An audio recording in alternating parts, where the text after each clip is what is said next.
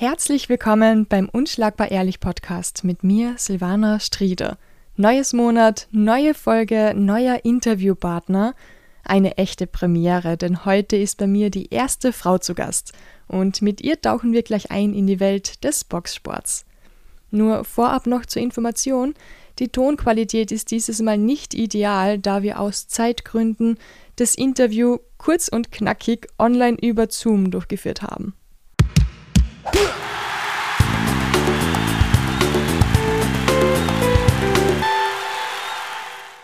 2014 wurde sie Österreichs erste Boxweltmeisterin, vier Jahre später sogar Double Champ, wie man so schön sagt, also Meisterin zweier Gewichtsklassen gleichzeitig, was noch keinem österreichischen Mann gelungen ist. 2019 die nächste Sensation. Als erste österreichische Boxerin kämpfte sie im Madison Square Garden in New York um den WM-Titel was bis jetzt auch noch kein Österreicher geschafft hat. Und heute die erste Frau bei uns im Podcast. Eva Pfarrer-Berger, willkommen. Hallo. Du scheinst gern bei allem die Erste zu sein. Ist das Absicht oder totaler Zufall? Eigentlich totaler Zufall. Also dadurch, da, also im Boxsport ist es eher so, dass ähm, wie ich angefangen habe, dass Frauenboxen jetzt in Österreich noch nicht so bekannt war. Ähm, deswegen sage ich einmal, bin ich überall äh, die Erste gewesen mittlerweile haben wir so gute Sportlerinnen und starke Boxerinnen auch. Ähm, ja, jetzt, wird's, jetzt wäre es mir nicht so ein, also leicht gefallen, überall die Erste zu sein. Du hast schon angesprochen, die erste Frau. Wie war denn das am Anfang? Hast du nur mit Jungs trainiert? Ja, also ich bin damals zum Fight Club Graz gekommen und also es war zwei Frauen, glaube ich, waren noch dabei. Das war die Johanna und ähm, ich weiß jetzt nicht mehr von der zweiten den Namen. Ähm, ja, und mit den zwei Mädels war ich eigentlich einer der ersten, die mit dem Thai-Boxen damals angefangen haben. Wie bist du dann zum Boxen gekommen? Es war so, mein Trainer hat mir einfach gesagt, es liegt mir mehr. Es war einfach, ich habe in jedem, auch im Thai-Boxkampf, mehr geboxt wie gekickt. Und ja, dann war das nicht so weit entfernt, dass man sagt, okay, vielleicht sollte man lieber boxen. Was ich eigentlich als allererstes fragen wollte, aber jetzt sind wir schon voll im Boxen drinnen. Wie warst du denn so als Kind? Hat deine Mama viel mitgemacht mit dir? Oh ja. Ich war also komplett das Gegenteil von meinem Bruder. Mein Bruder war eher der ruhigere und ich war halt total aktiv und ja, ich wollte jeden Sport machen auch und ja, so auch. Also es war, sie hat, meine Mama hat es mit mir viel schwerer gehabt. Sie hat gesagt, sie will zehn Buben noch bekommen, bevor sie noch einmal mich bekommt. Ist dein Bruder dann auch Boxer? Nein, Gar niemand. Wie war das für deine Mama am Anfang, wie du gesagt hast, du möchtest Boxerin werden? Am Anfang, ähm, meine Mama hat das eigentlich gar nicht so ernst genommen am Anfang. Das war eigentlich, und dadurch sie sich nicht mit dem Boxsport selbst befasst hat, hat sie jetzt auch nicht wirklich ähm, die Regeln gekannt oder auch jetzt vom Thai-Boxen her, weil sie am Anfang Thai-Boxen war. Und dadurch ich am Anfang wirklich, ja, das mehr oder weniger als Hobby gemacht habe, war es jetzt äh, für sie eigentlich, hat sie es gut gefunden, weil es ein Ausgleichssport einfach war ja, dann mit den Kämpfen, wie sie dann zu den Kämpfen gegangen ist, hat sie schon gesehen, oh, da geht schon richtig zur Sache. Ähm, da hat sie dann schon ein bisschen mehr Angst bekommen. Aber jetzt hat sie sich schon voll damit abgefunden, kommt zu jedem Boxkampf? Genau, zu jedem Boxkampf. Auch die Oma, die Tante, also bei mir sind alle dabei. Du bist 31 Jahre jung und eigentlich eine Grazerin, lebst jetzt aber in Wien. Genau. Wegen dem Sport? Ja, wegen dem Sport bin ich nach Wien gegangen, ja. Gibt es da ein besseres Gym als in Graz oder bessere Trainer? Das würde ich gar nicht sagen. Also ich sage mal, in Graz gibt es genug gute Gyms. Es ist halt nur, ähm, die sind mehr spezialisiert auf MMA, das Champions oder das Thai-Boxen im Fight Club Graz. Ähm, Im Boxsport jetzt selber, es gibt zwar einen olympischen Boxverein, aber jetzt äh, fürs Profiboxen eher äh, nicht. Also da gibt es halt weniger, sagen wir so. Ich habe gesehen, dein Freund ist auch Boxer. Ist das ein Vorteil, wenn man mit einem Boxer zusammenlebt und selbst auch Boxerin ist? Oder ist das manchmal dann schon zu viel Boxen jeden Tag? Nein, also es ist schon so, dass wir, ähm, also es ist nicht zu viel Boxen, weil wir ja selber eben wissen, in der Privatzeit, wir schauen zwar zusammen Boxkämpfe an, wenn jetzt da Boxkämpfe im Fernsehen sind oder so, aber es ist jetzt nicht das Hauptthema, ja. Ähm, das Einzige, was äh, ein Nachteil ist, er weiß halt sehr gut, ja, meine Schwächen und auch meine Stärken natürlich. Aber bei ihm ist es halt so, dass er mir oft meine Fehler ganz deutlich äh, sagt oder sagen wir so, er ist sehr emotional, wenn ich dann einen Fehler mache. Ja. Im Sport selbst, also im Boxen. Ja, Im Boxsport. Also in, bei meinen Kämpfen selber darf er nicht in meiner Ecke stehen. Also dürfen schon, aber es ist halt für uns beide nicht so gut, weil ich merke einfach seine Anspannung und das ist einfach nicht gut und umgekehrt genauso. Also die letzte Woche vor dem Kampf ähm, sind wir eher so, dass wir sagen, okay, jeder für sich und das ist einfach angenehmer für uns. Was macht sie dann so neben dem Boxsport? Wir machen viel mit seiner Tochter, also mit der Christine. Sonst ja alles, was mit Sport zu tun hat. Radfahren, Laufen auch natürlich zusammen, egal, schwimmen gehen, verschiedene Sachen halt. Also so auch Reisen natürlich auch, wenn es wieder möglich wäre. Jetzt halt weniger. Ja, sonst ist halt auch nicht viel Platz für etwas anderes, weil natürlich der Boxsport bei uns schon im Vordergrund steht. Du hast ja schon ein bisschen angesprochen im Vorfeld, wir haben ein bisschen geredet über Sponsoren und weil du jetzt gerade Reisen gesagt hast, jetzt ist natürlich nicht gerade viel los wegen Reisen, aber für normal kommst du schon sehr herum und hast da sehr viel zu tun immer. Wie ist das im Boxsport mit den Sponsoren? Also sehr viele würde ich jetzt nicht sagen. Ich habe gute Sponsoren, also äh, mein Hauptsponsor ist äh, Sorga, also Wurst- und Schinkenspezialitäten. Ähm, das ist mein Hauptsponsor. Und ja, alles, also für jetzt dadurch wir das Event selber veranstalten, haben wir natürlich mehr zu tun, weil wir natürlich die Sponsoren auch suchen müssen. Wir kriegen zwar Unterstützung eben ähm, ja, von meinem Shop, die unterstützen uns noch, aber ja, trotzdem viel zu tun. Was ich noch fragen wollte, ist, ähm, ob du auch mediale Unterstützung genug bekommst also ich sage seit zwei Jahren, glaube ich jetzt, ist der ORF dabei beim Boxsport und ich bin wirklich froh, ähm, dass der ORF jetzt auch das, Box, das Boxen den Leuten näher bringt. Das ist schon ein Riesenschritt allgemein für den Kampfsport, ja, dass wir auch ähm, nicht nur jetzt äh, die äh, Zeitungen und so haben, ja, sondern auch äh, die TV-Stationen langsam in Österreich äh, dazu bekommen, dass die ja, aufmerksam auch vom Kampfsport werden. Glaubst du, ist es auch das Interesse da von der Bevölkerung? Es ist schwer. Es ist wirklich schwer. Ich muss wirklich sagen, dass in der Steiermark das Interesse größer ist, finde ich halt. Also kann auch daran liegen, dass ich Steirerin bin, aber wie wir dort veranstaltet haben in der QRM-Halle, wo ich jetzt dann wieder box, das war ausverkauft und das war eine Wahnsinnsstimmung. Die Leute sind mitgegangen, aber nicht nur bei mir, sondern auch bei meinem Freund beim Kampf. Und ja, also ich sage, das Interesse ist auf jeden Fall da aber es gehört noch mehr nach außen ja, präsentiert vor allem. Weil wir jetzt davor schon geredet haben über den Kampf, den du veranstaltest. Du kämpfst am 29. Mai. Genau, Rad Landsberg, wieder in der QM-Halle, aber wie es ausschaut ohne Zuschauer, weil es einfach jetzt gerade nicht möglich ist, nur mit Live-Übertragung vom ORF.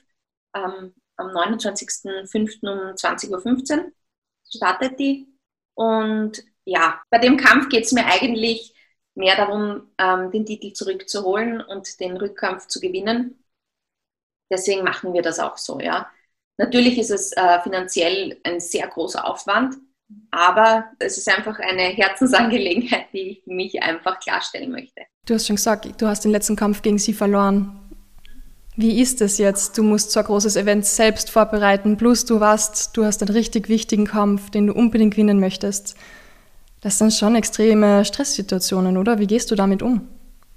Ja, das ist es wirklich, aber ich habe alles, äh, ich muss halt jetzt in der Zeit, wo ich da in Wien bin, alles unter den Hut bringen und es ist natürlich jetzt gerade äh, sehr stressig, aber ich habe auch ähm, ein paar Leute, die einfach hinter mir stehen und mir dann vor Ort auch helfen, dann ähm, beziehungsweise mir alles abnehmen, wenn dann der Veranstaltungstag ist, ja. Bis dorthin ist natürlich viel Arbeit, aber wie gesagt, ich schaue, dass ich alles fertig bekomme, bis ich wieder nach Deutschland fliege. Mhm. Ähm, und ja, das muss ich halt jetzt da irgendwie noch schaffen und dann ist eigentlich der Großteil geschafft. Was müsst ihr da alles machen, wenn so ein Event vor der Tür steht? Also in der jetzigen Situation ist es wirklich so, dass es viel Papierkram ist, auch ähm, mit Hygienekonzept, das muss man natürlich dann einreichen. Man muss natürlich jetzt ähm, den Ring organisieren, die Halle, Licht, Ton, Technik, ORF in dem Fall auch, ähm, Sponsoren muss man, aber man muss auch auf die Kleinigkeiten achten, ja, äh, sei es eben für die Gegnerin die Verpflegung, wie sie irgendwo hinkommt. Ähm, in der jetzigen Zeit muss sie in die Quarantäne, weil sie ja kein EU-Land ist, muss ich sie zwei Wochen vorher holen. Ähm, Hotels organisieren, das internationale Kampfgericht der WBC. Also das sind jetzt nur kleine Punkte, die ich gesagt habe, aber da, das ist noch ein endloses Thema, wie viel Arbeit da eigentlich ist. Wahnsinn. Kann man sich da dann wirklich auch aufs Boxen zu 100 Prozent fokussieren? Ja, also ich muss sagen, wie ich das die ersten vier Wochen in Deutschland war, ähm, dadurch ich die Leute da habe, die mich unterstützen, ja, ähm, war es möglich, dass ich mich dort komplett aufs Boxen konzentrieren habe können. Da in Wien jetzt selber ist ein bisschen schwer, weil ich natürlich alles nebenbei noch auch noch äh, zusätzlich machen muss. Aber ja, wie gesagt, das ist für mich eine Herzensangelegenheit und da muss ich jetzt durch die paar Monate und dann ist der Sieg umso schöner. Vor jedem Kampf gibt es immer die Abwaage. Und ich habe Videos von dir gesehen, wo du ganz lässig mit Kaugummi im Mund in Unterwäsche auf der Waage stehst, umringt von Männern und Fotografen. Macht dir das gar nichts aus? Nee, also ich sehe das sportlich in dem Sinn, weil es ja sein muss. Ja, ich muss ja mein Gewicht bringen in dem Fall. Deswegen nein. Also das stört mir jetzt da nicht wirklich. Weißt du zufällig, wie viele Runden du als Profiboxerin schon im Ring gestanden bist? Nein, das weiß ich nicht, aber es steht, glaube ich, im Boxrec, aber ich weiß Genau, ich habe die Zahl gesehen, es waren 178 Runden. Na boah. ja, jetzt haben wir gedacht, ich frage mal nach, was du da so an Erfahrung gesammelt hast in 178 Runden im Boxring als Profiboxerin. Sehr viel. Also vom ersten Kampf bis zum letzten Kampf. Es ist, man glaubt, es wird immer besser von der Anspannung her und von allem. Es wird es aber nicht. Es ist immer wieder, weil es immer wieder neue Herausforderungen sind. Man sieht aber natürlich äh, immer wieder die Verbesserungen. Gerade bei den ersten Kämpfen sieht man es, was man äh, besser gemacht hat, immer von den Kämpfen, von einem Kampf zum anderen. Die Ringerfahrung ist es einfach auch, äh, wenn, wenn man gegen, sage ich jetzt, äh, Leute boxt, die jetzt noch nicht so viel Ringerfahrung haben, das ist natürlich für mich schon ein Vorteil dann. Kurz zu deiner boxerischen Leistung. Du bist aktuell die Interimsweltmeisterin der WBC im Bantamweight-Gewicht. Und von deinen 32 Kämpfen hast du sieben verloren und 25 gewonnen. Und im weltweiten Ranking bist du gerade auf Platz 13. Hättest du dir je gedacht, dass du das so weit schaffen würdest? Ich muss ganz ehrlich sagen, am Anfang natürlich war es mein Traum, Weltmeisterin zu werden. Aber ich habe immer äh, Step by Step gedacht und ja, das war für mich war immer von Kampf zu Kampf. Mache ich auch jetzt, ja, dass ich von Kampf zu Kampf denke. Aber natürlich, nein. Also realisiert habe ich es erst dann, wie es wirklich dann so gewesen ist. Davor hätte ich es mir nicht gedacht, dass es so weit geht. 2014 hast du ja als erste österreichische Boxerin einen Weltmeistertitel geholt. Jetzt habe ich mir dann noch ein paar Fakten aufgeschrieben, weil mir gedacht habe, wir müssen unbedingt über ein paar richtig gute Kämpfe von dir sprechen oder auch hm, prägende Kämpfe. Du hast dann danach ähm, den Titel wieder verloren, aber ein Jahr später zurückgewonnen. Und 2018 die Interimsweltmeisterschaft gewonnen und bist dadurch dann Meisterin zweier Gewichtsklassen geworden. Also im Bantamweight, das ist knapp 53,5 Kilo, und im Superfliegengewicht was circa 52,1 Kilo ist. Und das ist auch noch keinem österreichischen männlichen Boxsportler jemals gelungen. 2019 hast du dann im Madison Square Garden in New York um den WBO-Weltmeistertitel geboxt, den du dann, wie du schon gesagt hast, gegen Amanda Serrano ähm, verloren hast in der ersten Runde. Jetzt wollte ich mal wissen, wenn du all das hörst, die wichtigsten, ich glaube halt die wichtigsten Kämpfe in deiner Karriere, gibt es da so Momente, die dich extrem geprägt haben oder was geht dir da durch den Kopf, wenn du das hörst? Ähm, geprägt würde ich jetzt sagen, es ist für mich alles ähm, eine Erfahrung gewesen und vor allem trotzdem auch, auch wenn es Niederlage waren mit den, zum Beispiel im Madison Square Garden, ja, aber es ist einfach eine Erfahrung, die ich nicht missen möchte, ja. Und mir hat dieser Kampf, auch wenn es jetzt nur eine Runde war, ja, aber das Drumherum, ich war zum ersten Mal ja dort und das Drumherum war einfach so, ich war nie, ich bin dort nie richtig angekommen gewesen, weil es für mich eben wie ein Traum alles war. Und habe das eigentlich nie so richtig realisiert gehabt dort. Ja, aber es war für mich trotzdem, ich würde alles genau so wieder machen, wie ich es gemacht habe. Wie war das für die MSG zum ersten Mal und dann so ein wichtiger Kampf, erste Runde, du hast da sicher so viel vorgenommen und dann kassierst du einen Leberhaken und verlierst. Wie ist das? Wie gehst du mit einer Niederlage um? Im ersten Moment ist man traurig, natürlich. Ähm, ich bin in Tränen ausgebrochen. Ich wollte natürlich, zuerst im ersten Moment habe ich mir gedacht, nein, das darf nicht sein, das kann nicht sein. Und erste Runde ist halt wirklich bitter. Das muss man halt auch sich eingestehen, ja, wenn man da ein paar Runden boxt und wenigstens zeigen kann, ja, was man gemacht hat in der Zeit, ja, ist es natürlich schön, ja. So wie jetzt da hat äh, Bermudes gegen Amanda Serrano am vorgestern, glaube ich, geboxt und hat in der neunten Runde mit dem gleichen Lever K.O. Äh, verloren wie ich. Und ich habe so mitgelitten mit ihr, aber sie hat neun Runden boxen können. Oder besser gesagt, sie hat neun Runden geboxt und hat wirklich äh, zeigen können, was sie kann, ja. Und das ist halt das Bittere eher an der ersten Runde, ja, dass man wirklich dann, man fliegt dorthin und so viel Aufwand und das ganze Training und alles und dann steht man eine Runde drin, nicht mal eine Runde, ist das schon sehr bitter. Eine deiner ältesten Gegnerinnen, die war 48. Jetzt wollte ich fragen, hast du dir jemals Gedanken gemacht, mit 48 noch zu boxen oder wann hast du vor, nimmer zu boxen?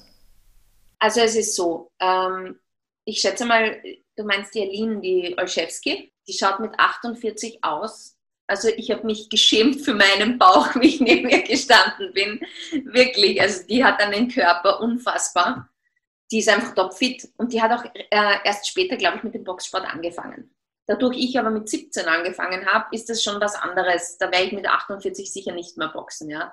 Wann es äh, vorbei sein wird mit dem Boxen, ich denke jetzt mal bis zu diesem Kampf, und muss natürlich schauen, wie meine Leistung bei diesem Kampf ist und dann kann man weiter entscheiden. Ist es für dich auch jetzt schwer gewesen durch Corona, dass du das Ziel niemals aus den Augen verlierst oder dadurch, dass du gewusst hast, du hast jetzt eh das Rematch? Also es ist so, der erste Lockdown war schon hart. Das muss ich wirklich sagen, weil keiner, aber jetzt nicht nur für mich, ich glaube für jeden, ja, ob es jetzt Sport ist oder auch wirtschaftlich, das war einfach ein harter Schlag. Im ersten Lockdown habe ich gedacht, nein, das, das halte ich nicht durch, ich höre auf. Also es ist vorbei. Ähm, es war dann aber so, dass ich immer wieder so ein bisschen ein Feuer gespürt habe und ich will doch, ich will doch, ich will doch. Und ja, das Trainieren war halt dann auch sehr, dadurch man, also wenn man ein Wettkampfsportler ist, braucht man den Wettkampf. Also ich bin halt so, dass ich ein Ziel vor Augen brauche oder besser gesagt einen Wettkampf brauche, dass ich mich auch im Training richtig motivieren kann. Es ist halt, es, ist, es war schwer, sage ich ganz ehrlich, aber wie dann ein diesen Jänner dann äh, die Möglichkeit für, das, für den Rückkampf gekommen ist, war ich zu 100 Prozent wieder motiviert und fokussiert und wollte den Kampf unbedingt. Was hast du danach für sportliche Ziele jetzt eigentlich noch in nächster Zukunft? Natürlich den Kampf jetzt, aber hast du da schon überlegt, was danach vielleicht kommen könnte? Ähm, dadurch ich mit dem Kampf, sie ist ja die Nummer 7 der Welt. Ich bin ja auf der Nummer, äh, Nummer 13 jetzt gerade. Ich glaube, ich werde dann eben unter die Top 10 äh, reinrutschen und da gibt es schon ein paar coole äh, Sachen, ja, was da ja, warten könnten. Ja. Aber wie gesagt, so weit will ich gar nicht vorausdenken. Für mich ist wichtig, diesen Kampf zu gewinnen und zwar gut zu gewinnen, klar zu gewinnen. Und dann denke ich erst weiter, was für Möglichkeiten das es gibt. Weil es hilft mir nichts, wenn ich jetzt da weiter denke und dann passt meine Leistung in dem Kampf nicht. Ja? Deswegen zuerst hundertprozentiger Fokus auf den Kampf und dann entscheide ich dann, oder besser gesagt, ähm, mit meinem Team selber entscheide ich dann, ob das einen Sinn macht, weiterzumachen oder eben nicht. Ja. Was würdest du machen, wenn du nicht mehr weitermachen möchtest? Im Moment ist es so, dass ich, meine Tante hat ja das Andreas äh, Ski und da helfe ich auch mit. Das ist ein Skiverleih. Also Ski und Langlaufen, alles, also alles, was mit dem Wintersport zu tun hat, kann man sich dort ausbauen, aber auch kaufen und dort helfe ich halt mit. Hast du eigentlich auch so Vorbilder, die dir irgendwie sehr geholfen haben oder dich motiviert haben? Ja, also wie ich angefangen habe, war es damals die Susi Kindikian, Regina Halmich. Ähm, das waren äh, die Mädels, die damals eben, oder besser gesagt, Regina hat gerade aufgehört und äh, Susi Kindikian war gerade oben. Und die den WM-Titel äh, von der Regina Halmich gehabt hat. Und da hat man schon hinaufgeschaut zu denen, ja. Welche Tipps hast du so für alle Mädels da draußen, die jetzt sagen, ah, ich würde auch gern Boxen anfangen, vielleicht komme ich auch mal so weit wie die Eva. Hast du da welche Tipps? Einfach wirklich an sich arbeiten und vor allem schauen, dass man äh, in einem guten Gym oder in guten Händen kommt. Vor allem nie das Ziel außer Augen verlieren, ja. Und vor allem, wenn jemand sagt, du kannst es nicht, nicht das glauben, sondern gerade dann erst recht. Jetzt kommen wir zu einem ganz anderen Thema. Das Wort orthodox, das ist ja für dich kein Fremdwort. Du kämpfst orthodox, wie man im Boxen so schön sagt, also mit dem linken Fuß vorne und dem rechten hinten. Das wird auch Normalauslage genannt. Was beim Schreiben die Rechtshändler sind, sind im Boxen sozusagen die Orthodoxen. Und auch im Privatleben hat das Wort orthodox eine besondere Bedeutung für dich. Und ich sprich das deshalb an, weil ich nämlich gerade versuche, einen schönen Übergang zu unserem Schwerpunktthema des Monats zu finden. Glaube, Religion und Kampfsport. Nicht nur deine Auslage ist orthodox, sondern auch die Religionszugehörigkeit von deinem Freund. Genau, ja. Der ist orthodox. Und ja, ähm, obwohl ich bin ja äh, katholisch und er ist orthodox, aber es versteht sich ganz gut. Es ist auch nicht viel Unterschied dabei.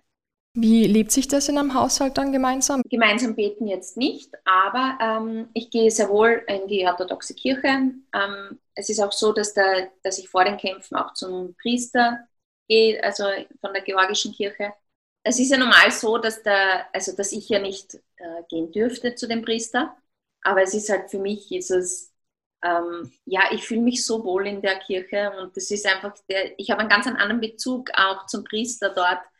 Ähm, ja, und ja, der gibt er mir halt immer das Kreuzzeichen und das Öl hinauf und ja, das ist schon, es ist halt etwas, das braucht man, oder das brauche ich vor den Kämpfen, ja. Das ist einfach das, was, und nicht nur vor den Kämpfen, also so auch, also ich gehe so auch mit ihm mit ab und zu, aber halt nicht so oft jetzt. Meine Oma gibt mir immer Weihwasser vor den Kämpfen, bringt sie mir immer, also ganz, ganz lieb. Wirklich, es ist cool. Was machst du damit mit dem Weihwasser? Die Oma gibt es mir meistens dann eben mit dem Kreuzzeichen auf den Kopf. Okay. Oder wenn sie nicht jetzt in die Kabine kann, dann mache ich es natürlich selber. Was, was gibt dir das dann? Das ist, äh, für mich ist das einfach etwas, was dazugehört, ja. Ich finde es einfach ähm, generell, also die Religion, egal welche Religion, ja, und wenn man daran ja, glaubt und das leben möchte, dann sollte man es eben leben. Und ich finde es einfach schön, wenn die Omi und also in meinem Fall meine Oma mir das bringt und mir damit einen Schutz geben möchte, ja. Das ist mir überhaupt schon aufgefallen, dass extrem viele Sportler sehr religiös sind. Ja, stimmt. Es ist aber auch, glaube ich, selbst so, wie man aufwächst, ja. Und wie dir deine Familie die Religion äh, nahelegt. Dadurch meine Oma halt und meine Tante und meine Mama alle eben so aufgewachsen sind, ja, ähm, ist es, glaube ich, ganz anders wie jetzt, ähm, ja, es gibt viele, die geben das jetzt nicht mehr so weiter und gerade die katholische ähm, Religion, glaube ich, ist da eher weniger. Obwohl ich sagen muss, am Land ist mehr als wie in der Stadt. Ja, das ist aber auch deshalb, weil ich komme von einem Bergdorf und ja. es gibt bei uns im Moment nicht viel außer ein Gasthaus, eigentlich zwei Gasthäuser und die Kirche. Das heißt, die treffen sich sonntags nicht nur, um zu beten, sondern um vielleicht wieder mal ein bisschen danach zu reden mit den anderen. Sicher schöner für die ganze Gemeinschaft. Das stimmt. Und das, das Schöne auch an dem Sport ist, egal welche Religion, die verstehen sich alle gut. Egal was für eine Religion oder Nation, da, da gibt es das einfach nicht. Ja. Die verstehen sich alle gut und da ist egal was. Im Christentum gibt es neben der katholischen auch die orthodoxe Kirche, Nächste Woche werden wir mehr darüber von unserem Experten hören. Kurz zum Geschichtlichen. Kaiser Konstantin ernannte um 330 die Stadt Byzanz, das ist das heutige Istanbul, zur zweiten Hauptstadt des Römischen Reiches. Da sich der Gesandte des Papstes mit dem Patriarchen der neu entstandenen christlichen Ostkirche über bestimmte Fragen wie zum Beispiel welchen Stellenwert der Heilige Geist hat, nicht einigen konnten, zerfiel nach und nach das Reich und die Kirche in zwei Hälften. Daraus entstanden die katholische und die orthodoxe Kirche. Heute hat sie ca. 300 Millionen Angehörige und ist die drittgrößte christliche Gemeinschaft der Welt. Interessant ist auch, dass die Hagia Sophia in Istanbul damals die größte orthodoxe Kirche war. Jetzt bist du katholisch. Hast du dir schon mal überlegt zu konvertieren? Überlegt jetzt da nicht. Also wir haben damit jetzt da äh, beide kein Problem. Ja, weder er noch ich. Ähm, ich mag die orthodoxe Religion, ich finde sie auch schön, aber auch die katholische. Ähm, wie gesagt, da ist nicht viel Unterschied, aber wir feiern beide Feiertage. Also wie katholisch auch ähm, die orthodoxen Feiertage. Und ja, für die Kleine ist es schön, wenn die Kleine zweimal Weihnachten feiert. Kriegst du dann doppelt Geschenke? Ja, genau. Ich habe mich eh schon gefragt, wie das ist dann mit der Tochter. Ob sie mit zwei Religionen zugleich aufwächst oder mit gar keiner, weil manche lassen ja dann das offen und das Kind irgendwann selbst entscheiden. Aber also sie feiert am 24. mit meiner Familie und am 7. dann meistens ist sie bei ihrer Mama und feiert dann dort auch. Wie war jetzt Ostern so für dich? Hat es eigentlich ein Osterschinken gegeben oder Jause und einen Schokohasen oder hast du wegen dem Kampf dich sehr zurückhalten müssen? Ja, also schon ein bisschen habe ich mir schon gegönnt. Natürlich ähm, mit Maß und Ziel, aber gehört schon dazu. Also ein bisschen ist ja nicht schlimm. Gibt es noch etwas, das du zum Abschluss deinen Zuhörerinnen mitteilen möchtest? Eigentlich, dass alle gesund bleiben sollen und einfach, dass ja, mehr Zusammenhalt einfach da kommt und auch ähm, von, ja, egal jetzt da, ob es so auf der Welt ist oder auch im, im Kampfsport, es gehört einfach mehr Zusammenhalt. Liebe Eva, vielen, vielen Dank, dass du dir die Zeit genommen hast, wir haben zwar eher ein paar Termine verschieben müssen, aber jetzt haben wir es trotzdem geschafft. Ganz viel Glück für die Vorbereitung und alles, alles Gute für den Kampf. Dankeschön, ganz, ganz lieb und hoffe, dass wir nach dem Kampf vielleicht noch einmal sprechen können. Dann machen wir ein Post-Fight-Interview. genau.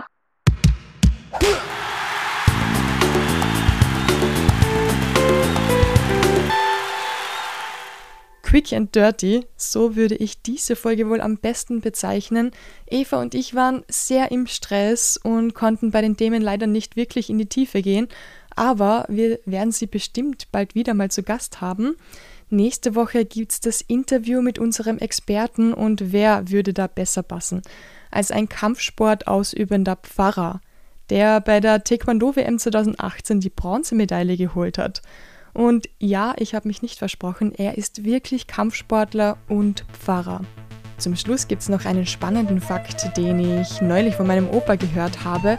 Und zwar steht der höchste Kirchturm der Welt in Deutschland, heißt Ulmer Münster und ist 161,53 Meter hoch. Zum Vergleich, der Stephansdom in Wien hat gerade einmal 136 Meter. So, das war's für heute. Einen guten Start in die Woche, frohe Ostern und bleibt's unschlagbar ehrlich.